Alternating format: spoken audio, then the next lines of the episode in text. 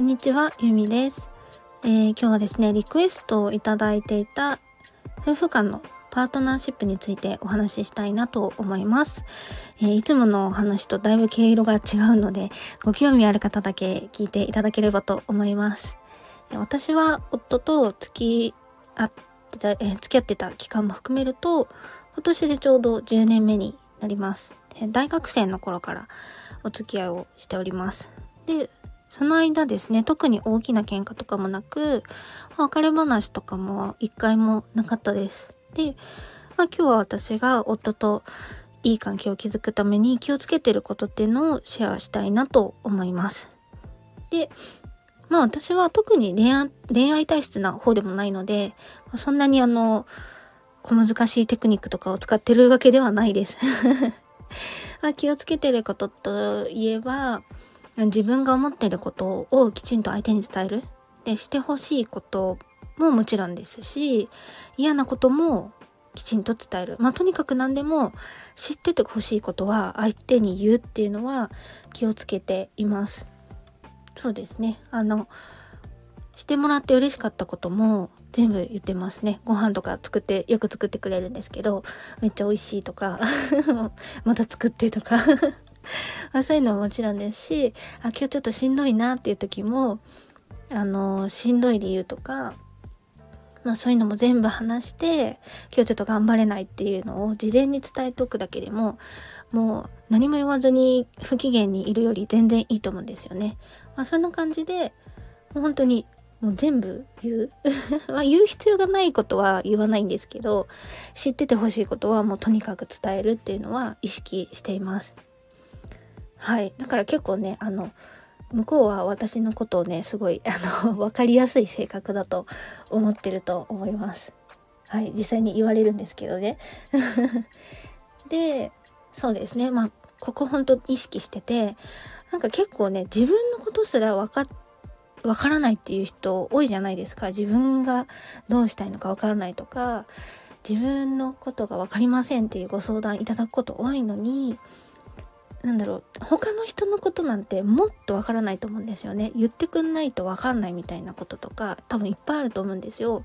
だからそこは私はあの全部あの知っててほしいことは言うっていうのははいずっとやってますね。これ本当にあの夫婦だから言ってるとかではなくてお仕事で誰かに何かを依頼する時も一緒だと思ってます。あの察してよとかそれぐらいわかるでしょっていうのは本当現金だと思っててあのそれは自分自身の怠慢だと思ってます。言わなくてもわかるでしょっていうの。は わかんないよみたいな。そう。自分の中の常識とかが相手も一緒とは限らないっていうのは思ってます。はい。なので私自身も気になることがあれば自分の思い込みで判断せずに素直に聞くようにしてます。うん。そう。あなんでこういうことをしてるの？とか。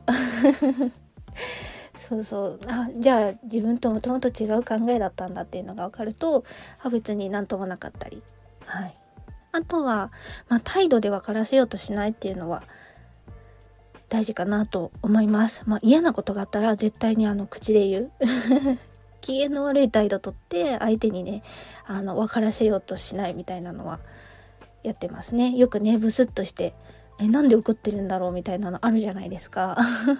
ああいうのは、まあ、やらないようにしてますね。そうわかんないです。しあ相手もねあの夫もそういうタイプじゃないのではい。ちょっと嫌なことは嫌っていうタイプなのでまあそこそういうところが合ってるのかなと思っています。まあどうでもいい人、まあどうでもいいって言ったらいいですけど、まあそんなにね関係性を築く、あの築く予定のない人であれば、その辺まあ適当でいいと思うんですよ。ただ大事にしたい人間関係では私はまあしっかり自分の思ってることを伝えるとか相手の考えを知るっていうのは意識しています。結局まあ、人間関係がうまくいかない時ってコミュニケーション不足だと私は思ってるので、まあ、しっかり意思疎通をしてはいその辺をうん、測る意思疎通を測るのは大事かなと思っております。こんな感じです。あの別にそんなねあの深い話ではないんですけど。